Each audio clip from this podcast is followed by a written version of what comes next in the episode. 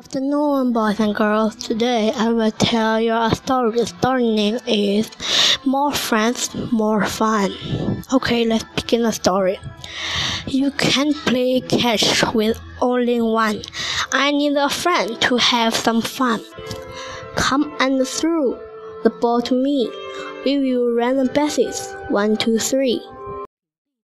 The ropes, but we need friends to jump them while to we turn ends.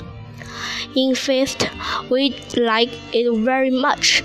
If you jump in for double dutch, it's hard to ride a bike this long. I need some friends to ride along.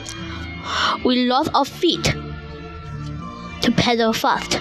The bike will start to move at last. I need some help to reach the ground. I wish I had some friends around. I'm saved.